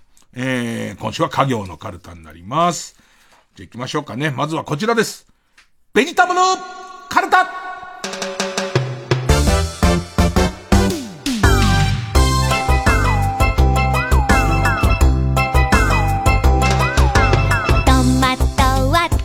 さあ、ラ行は難しいかと思うと、そこそこ新しい野菜は、ラ行に集中しているという。えー、ペンネームインドカレー、ラ、LINEPay が使えなかったから、仕方なく、が、2022年上半期、野菜無人販売所窃盗犯の使った言い訳ランキング1位を獲得しました。うん、嫌な時代だね。でもちょっとわ、わからなくもないっていうか、あ、欲しいなって思った時に小銭がないまではわかるよね。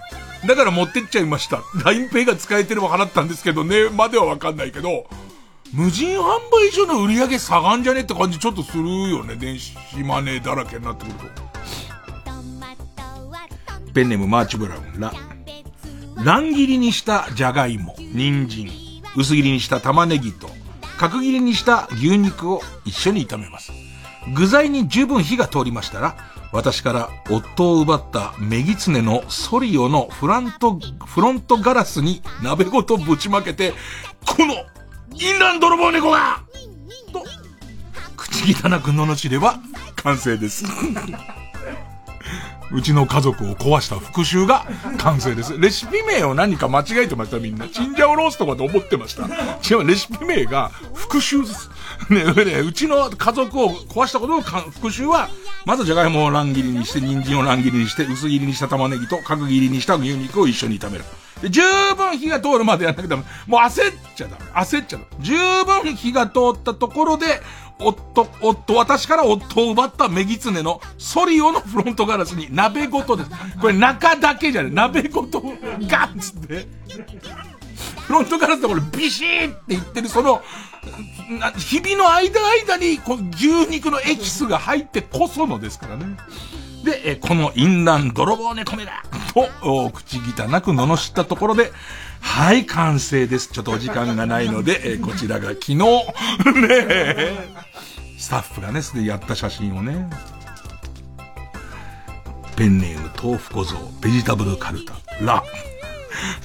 ラッコがホタテを食べてるというのに、飼育員の私は、もやし炒めばかり食べています。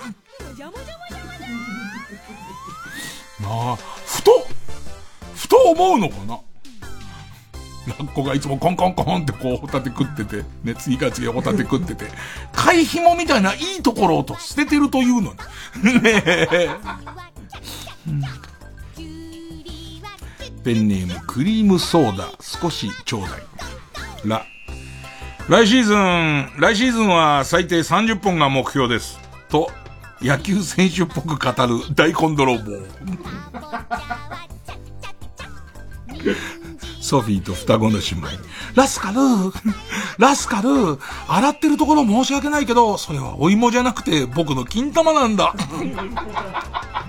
金玉なんだじゃねえ。しばらく洗わすときやがってよ。夢中でしばらく洗わすときやがってよ。ふんぞり返ってさ。スケフェイスの前にダランと垂らしてさ、ラスカラの洗う容器の前のところに金玉つけたところからまで、お前がお迎えに行ったんだからなって。で、ラスカルしばらくゴシゴシゴシゴシゴシゴシゴシゴシって言ったら、ラスカルー、ラスカルーじゃねえよ、お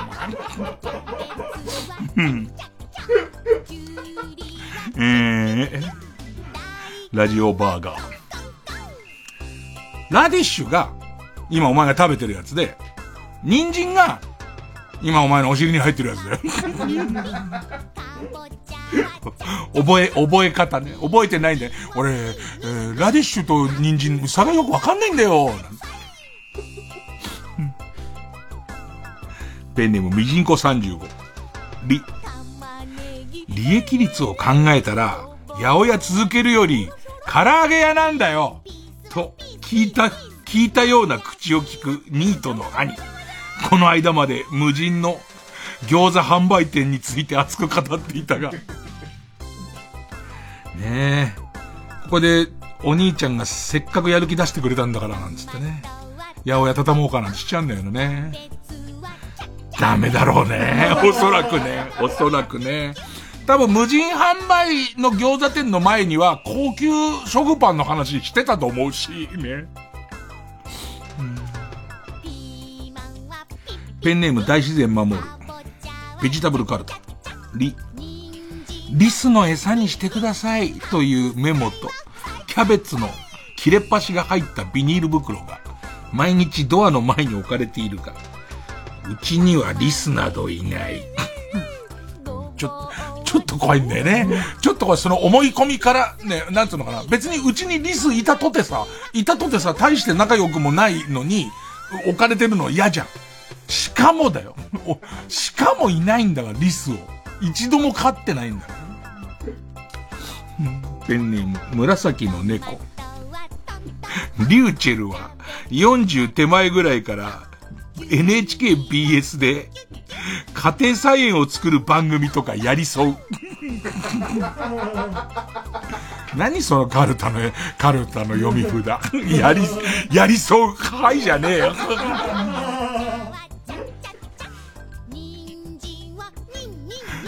極東ベイクライト、リ、リッツパーティーになんで僕だけ参加できないんですか？こんなに茹でたもやしを持ってきたんですよだからじゃないかな。逆に。逆に。多いし。すごい量持ってきてるから。透明のビニール袋にぎゅうぎゅうに入ってるから。おもうサンタみたいに持ってきてるから。ほんと、と、豆腐小僧。ル、ルッコラ。ルッコラせと言って、農家のおばあちゃんが顔面騎乗してきました。すごくない？すごくない？今、第一段階でもそこそこ面白いもんね。ルッコラセまでは正直4ネタぐらいあったの。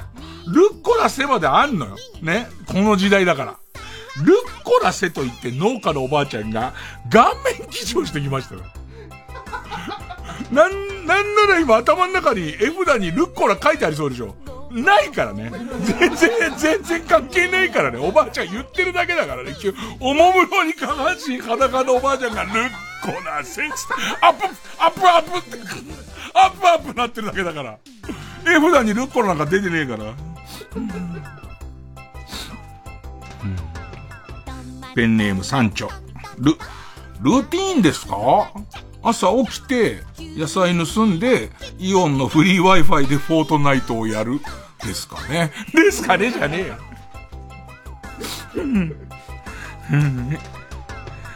ペンネーム。不良債権。ル、ル、ルーマニアでは、女性器に酷似したナスを栽培している地域があるという友人の言葉を信じて、トルー、渡米みたいです。ルーマニアの。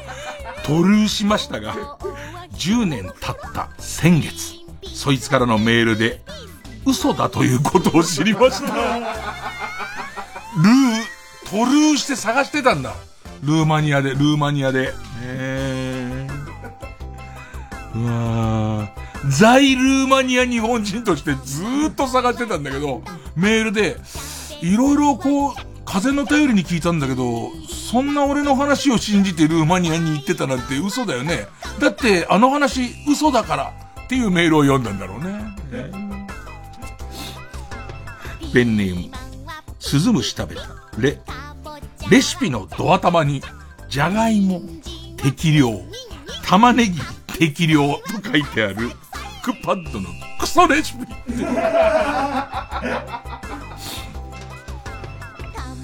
なんかさ、自分でさ、それこそさ、あの、もうじじいではしょうがないんだよ。ぼ、ぶっかいとかしょうがないんだけどさ、例のバイム、今、ラストバイム、22年のラストバイム行こうと思って。大量の和三本を買いました。ついに、えー、なんですけど、それの自分のそのレシピのところに自分で書いてんだよ。自分で書いてて、何々大さじ何杯って書いてる。毎回それ見るたびに、一旦スマホで大さじ何グラムだったか調べてる。毎回。絶対覚えないね。毎回。だ、だったらグラムにそのレシピを書き直しゃいいんだけど。適量って弱っちゃうな。適量って弱っちゃうのと、梅干し1個って書いてあるやつとか、大きさ、大きさ違いすぎない？なんか。ああいうのほんとクソレシピですね。ペンネーム BJ サトル、レ。レタスの葉をむしる母の手つきで、昨晩父が女のところに泊まったかどうかがわかります。なんかちょっと無謀だ国子作品みたいだよね。ちゃん、なんか割と情景としてちゃんとしてるっていうか、あの、レシ、その、一枚一枚、パリパリ、パリパリってやつじゃなくて、なんかすごいガサツな時に、ああ、お母さん、耐えてるけど怒ってるお母さんの感じだもんね。何急にいいのラスカルに金玉を表してたやつと同じカルタに入るそれね。ペンネーム、極東ベイクライト、ロ、ローランドが、ピーマンが俺に食われるのを遠慮してると言っていた。言ってそう言ってんだろ俺これちゃんと見たんだろうね、きっとね。言ってそうピーマンが嫌いとかじゃないんだっていう。ピーマンが俺に食われるのを遠慮してるんだ。言いそう、ローランド。ペンネーム。まあ、ラスト。生地に間でシーマン。ロ、ロコモコ丼って、丼飯に、キャベツの千切りと、ハンバーグと目玉焼き乗せただけの貧乏飯だろ？なんだ、ロコモコ丼って、なんか、ロコモコ丼ってすごい特別な、それこそさ、石井のハンバーグと飯、ね、丼飯と、キャベツの千切りと、目玉焼きでしょ？そんなに特別でもないよね。ただ、食う食わないって言われれば、食う。ねえ、絶対食いますけど。えー、そんなところですかね。やっぱラリルレロがすごい難しいと思ったけど、ルッコラのね、ルッコララディッシュの出現で結構こう、カルタの中でも特殊なラリルレロの札が書きやすいっていう。さあ、えー、対するはこちら。天才、いつもここからカルタ。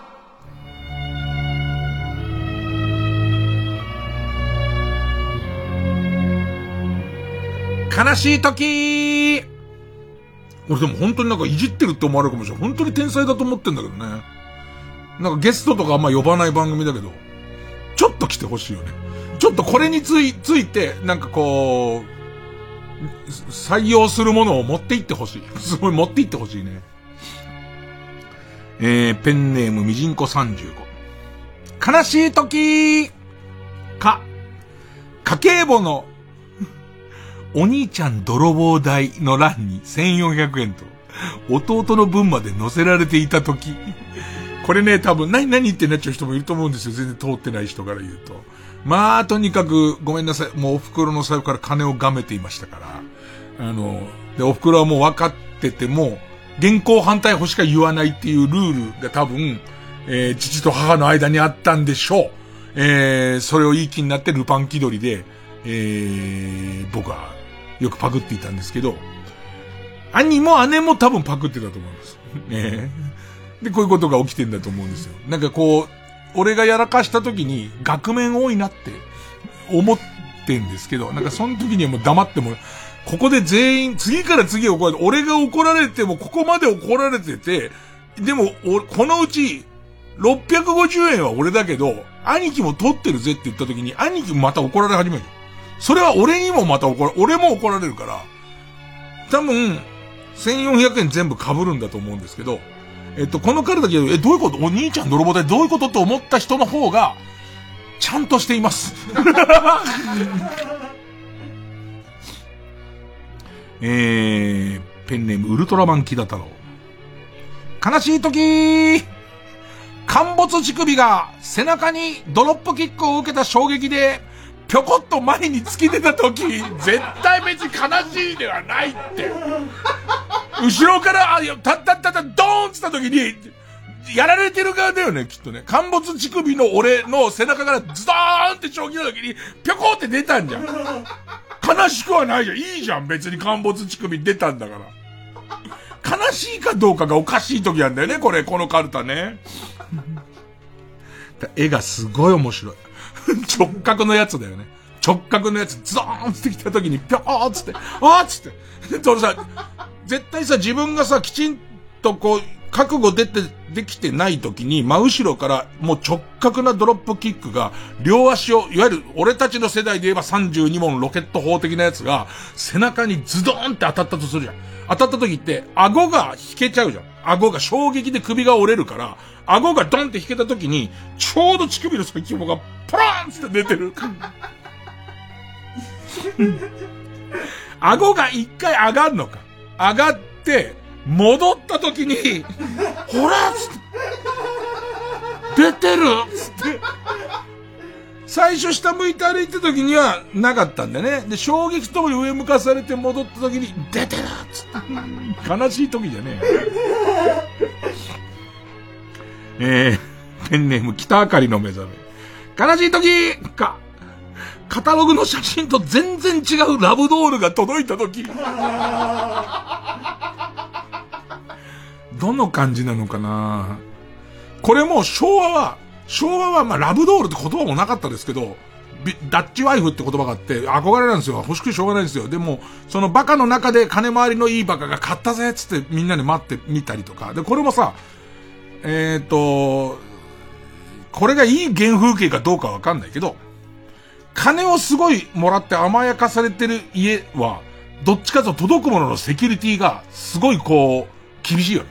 だけど、貧乏なんだけど、なんかその、アパートの、もう、4畳一間のアパートを2つ借りて住んでるから、一部屋あるみたいな、えっ、ー、と、貧乏なやつの家は、セキュリティが甘いから物が届けられるみたいな、三味一体とかの攻撃で来るから、その、ラブドール、当時ダッチワイフが、あの、届く時って大イベントなわけよ。でいて、開けた時に、それは昔の通販なんかさ、めちゃめちゃすご、女が来ると思う。お嫁さんが来ると思ってるこっちは。ね、ある意味。お嫁さんが来ると思ってるところに、まあ、びっくりするような、ね、半魚人の死骸みたいなやつが来るから、テレテレの。悲しいんだよね。で、今、令和になってくると、そこそこいいものになってくるだろう。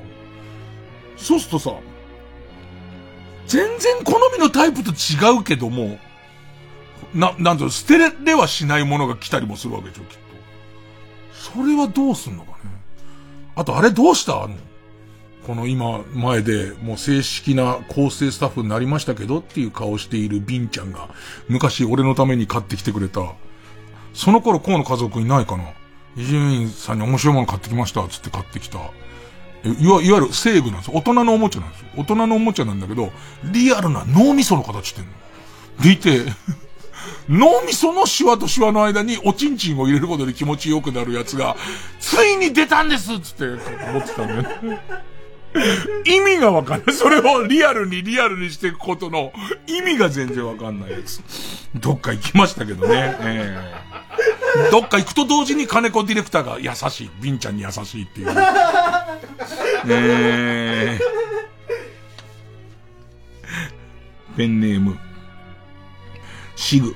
か、悲しい時、か、家族に内緒しているつもりの家族に内緒にしている、内緒にしているつもりの裏垢で、朝日奈央ちゃんと結婚した一般人は僕ではないですよというクソツイートをしている父を 父を見つけた時、おめでとうなんつってね。両鼻に、両、両目に10円、両鼻に500円を入れた自撮りでおめでとうなんつって。うんえー、ペンネーム、桑畑理恵を。き。悲しい時、巨人の坂本や楽天のマー君たちのことを誰もハンカチ世代と言わなくなった時。あー、なるほど。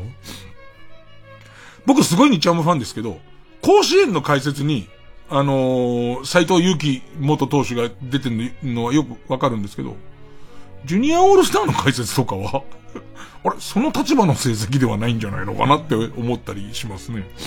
えー、ペンネームカルミネ。悲しい時、気、気になっている人が、中田敦彦の YouTube 大学の熱心なファンであることが分かったとき、そんな、そんな感じなん、すごい熱心だった。もうただ、登録とかだけじゃなくて、すごく熱心だった時なのかな、うん、ペンネーム、軍手のイボタイ血まみれ天女。か、かな、あ、き、悲しい時、き、ギロチンがせっかくマイメロコラボギロチンなのに、ギロチンにかけられる自分からは、全く見えないことに気づいた時に、何それ？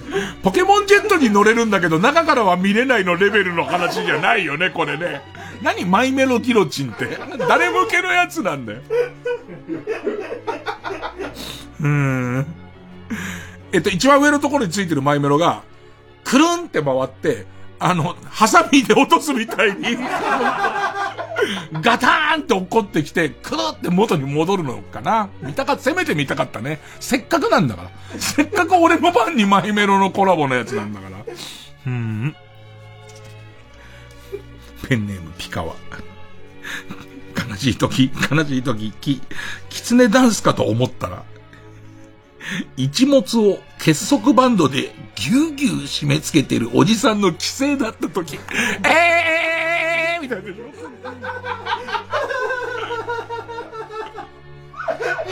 はやつって、えー、えー、えー、えー、えー、えー、みたいなやつだよね、なんかね。ぎゅー何やってんだよ。何をした罰で何をされてんだよ。なんだよ。せっかく、キツネダンスだと思ったのに。うん。ペンネーム大自然守る木。悲しい時。キッズダンサーの笑顔が同行している時。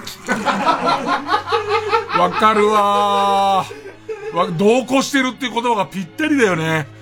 だってそんな動きしてたら絶対きついじゃんっていうところで、同行しちゃってるからね。うーん。ペンネーム豆腐小僧。悲しい時、く、熊切あさみが、昼飯旅のロケで何回も出演交渉を断られているのを見た時。似合うんだよな。えー、ペンネーム。終電万事。く、グッチ雄三の良くない部分を伝承している若手料理研究家を見たとき、何何どこどこ？よ、良くない部分わかんないんだよね。歌を伝承せずに、リズムや歌を全く伝承せずにっていうこと。ペンネームケイちゃん、く。悲しいとき、くるみを膣圧で割るパフォーマンス中の土屋アンナの両足の間に夕日が沈むとき、どこでやってんだっつうの。夕日が沈んでる、その真ん中に、こう、くるみが、バラバラになったくるみがね、落ちてくる感じかな。その感じ。で、BGM に吉田拓郎のね、戻るたびに、日が沈んでゆくってずっと流れてる。何のショーなんだようん。で、これを最後にテレビにはもう出ませんって、拓郎さんが。その一環の、その一環のやつなのじゃあ、ラブラブ愛してるの中の中の？うーん。えー、ペンネーム形状記憶老人。悲しい時、け、芸人のネタについてなぜ面白いのかを分析した考察ツイートを的外れにも程があると芸人本人から反論されているお笑い評論家を見たとき、もういいこと何にもない感じだもんね、なんかね。褒めてるんだろうね、お笑い評論家の人もね。うん。形状記憶老人、悲しい時、け、刑務作業で、つまんねえカップル YouTuber の動画編集をさせられている、福歴集を見た。でもさ、手に職っていうことで言うとさ、今後、もしかしたら、要はさ、今後社会にもちろんお金をちゃんといくばっか稼ぐのもそうだけど、社会出た時に手に職があるって考えてったら、もしかしたらこのコースあっていいかもしんないよね。カップル YouTuber クソつまんねえ。ね。もう中は冷め切ってるんだけど、もうちゃんとこの、えっと、今フォローしてくれてる人からのお金のためだけにやってるやつの編集だから、すげえ、その、えっと、ギスギスしてるとことかも全部見てんだけど、なんか、悲しいね、やっぱね。ね。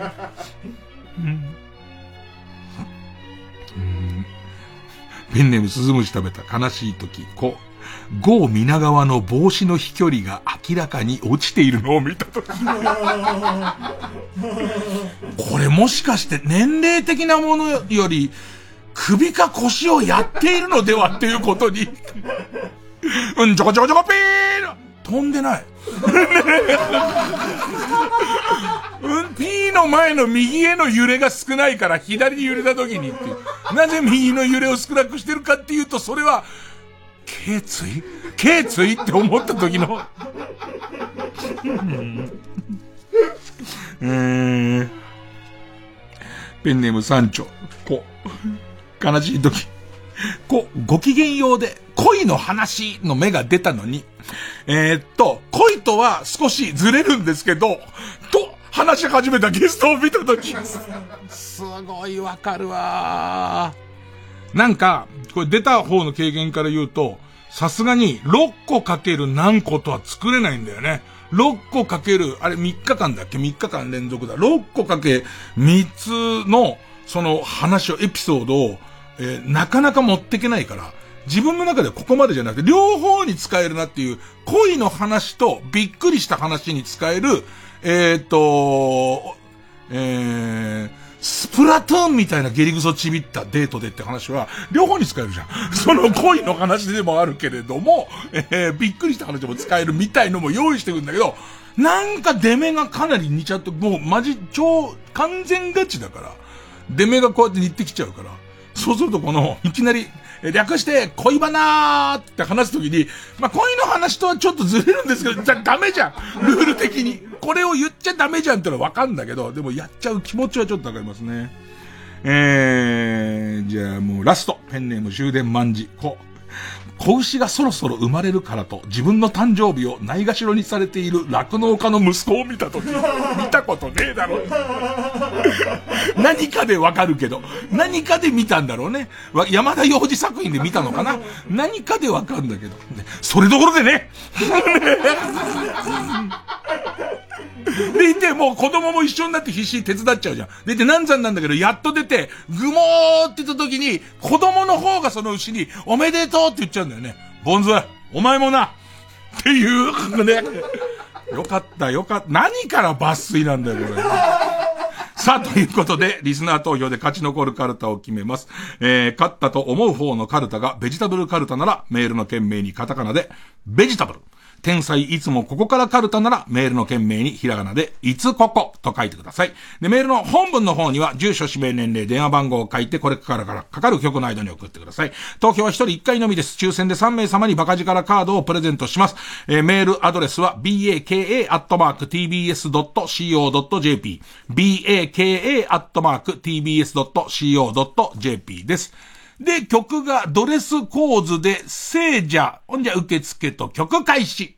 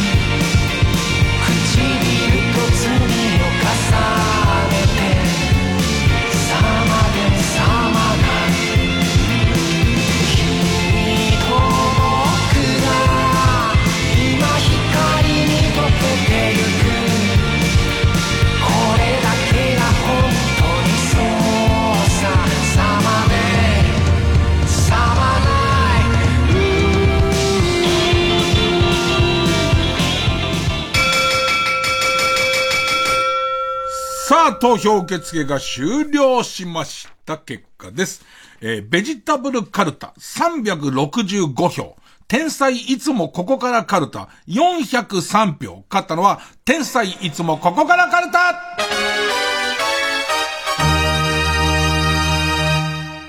なんか、変にあの陥没乳首のやつ残ってんだけどね。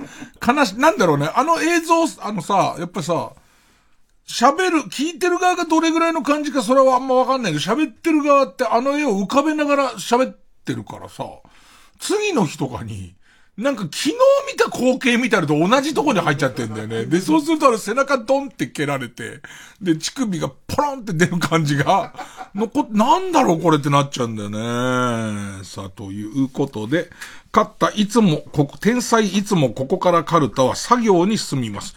で、えー負けたベジタブルカルタは予選ブロックに戻り、引き続き、ラ行の募集となります。えーよろしくお願いします。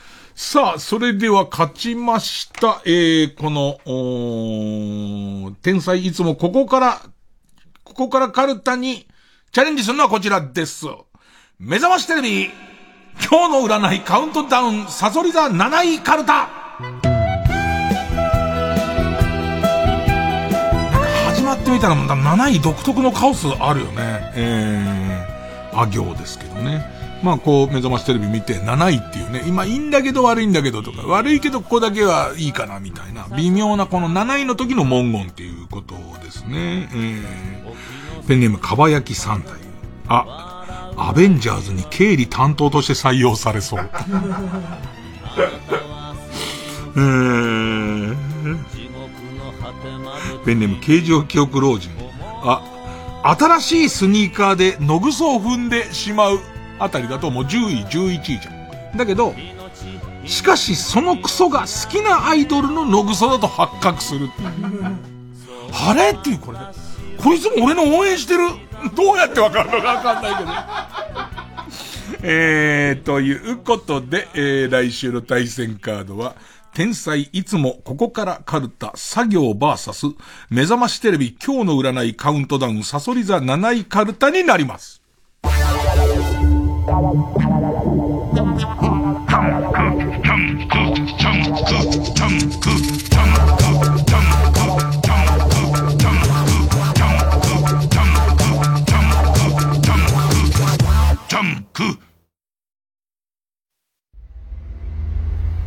東京行ったら何すんだ？よビッグになりてんすよ。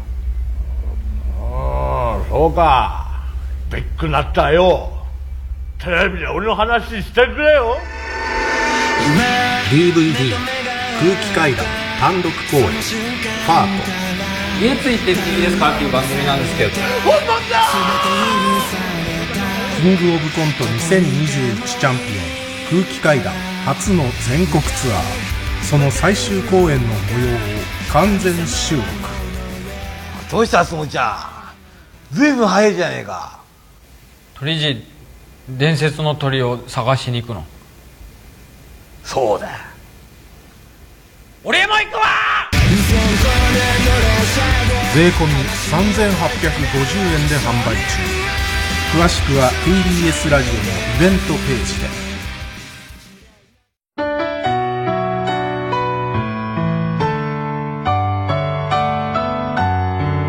ここで、オーシャンズのサマーインカラーズ with you をお聴きください。秘密の京都待ち合う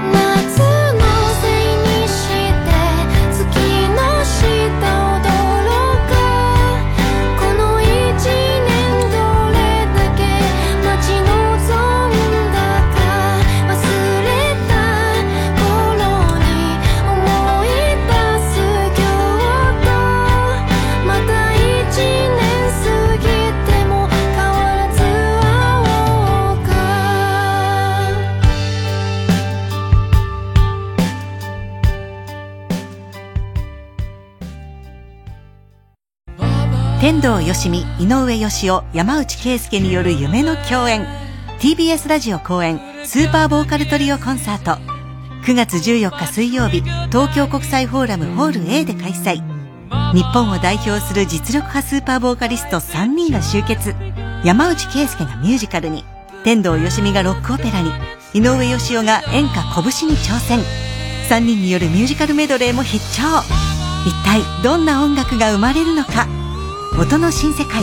あなたもきっと感動と奇跡の目撃者になる。詳しくは TBS ラジオホームページのイベント情報をご覧ください。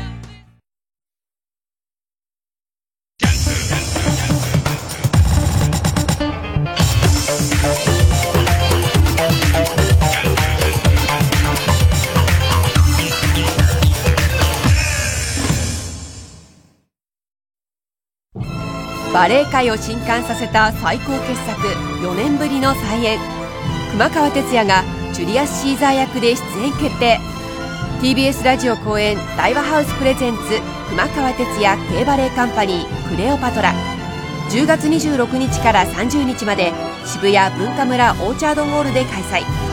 熊川哲也がお送りする壮大なる歴史巨編。このバレエは決して見逃せない。熊川哲也 K バレエカンパニークレオパトラ。チケット情報など詳しくは TBS ラジオホームページのイベント情報。または K バレエカンパニーホームページまで。905FM954AM TBS ラジオ。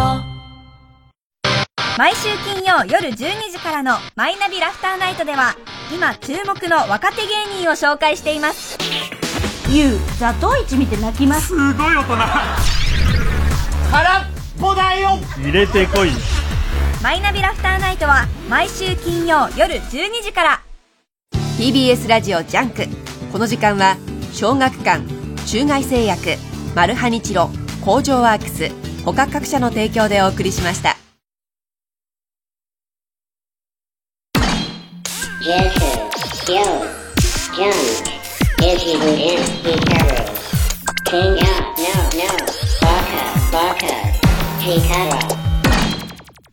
直そう私のひどすぎる偏見コーナー。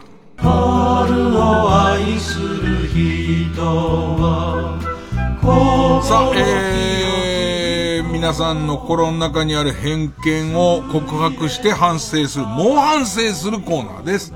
えー、そうですね。えー、ペンネームチェリマツ。パンケーキにかけるメープルシロップの量と IQ は反比例する。あれはすごいもう、ドクドクドクドクドクドクドクずーっとずーっとかけてる人は、かければかけるほど IQ が低いっていう。違いますね。あの、脳を使うと頭を使いますから。逆にすごい勉強してる人っていう考え方も無理にはできます。ねえ、無理にすることはできますね。ペンネーム豆腐小僧。薬膳料理よりも、日高屋のチャーハンの方がうまいっていう。味覚はそれぞれですから。目的が違いますからね。えー、なんか、薬膳料理って、うまく言えませんけど、理屈で食ってません？なんか、こうね。薬膳料理、同じ薬膳料理を、実は、これは、あの、飢饉の時のために、体に悪いものから、えっ、と、な、えっ、と、なるべく体の悪い成分を取り出した形で無理やり食べてますって言い方して出されたら、そうなんだなと、納得しながら、美味しくないなと思って食べるような気もし、まだ、ごめんなさい、えっと、これはまだ僕は、偏見も何もわからないですね。わからないです。ね。日高屋がうまいということは間違いないです、逆に。えー、紫の猫。岡崎体育はウインナーのパンが好きっていう。なんか結構洒落たもん食べてる可能性もありますからね。その辺わかんないんですよね。えー、ペンネームダイナマイトキッド。もう偏見を告白してくださってるな古い商店街や民家をリノベーションして、町おこしやキッチンカーマルシェをやり始める、ワクワクするような街づくりを目指す若者の集団は、セックス沙汰で仲間割れする。あのね、ち、こういう、なんつうの、このね、恐ろしい、偏見の恐ろしいとこなんですよ。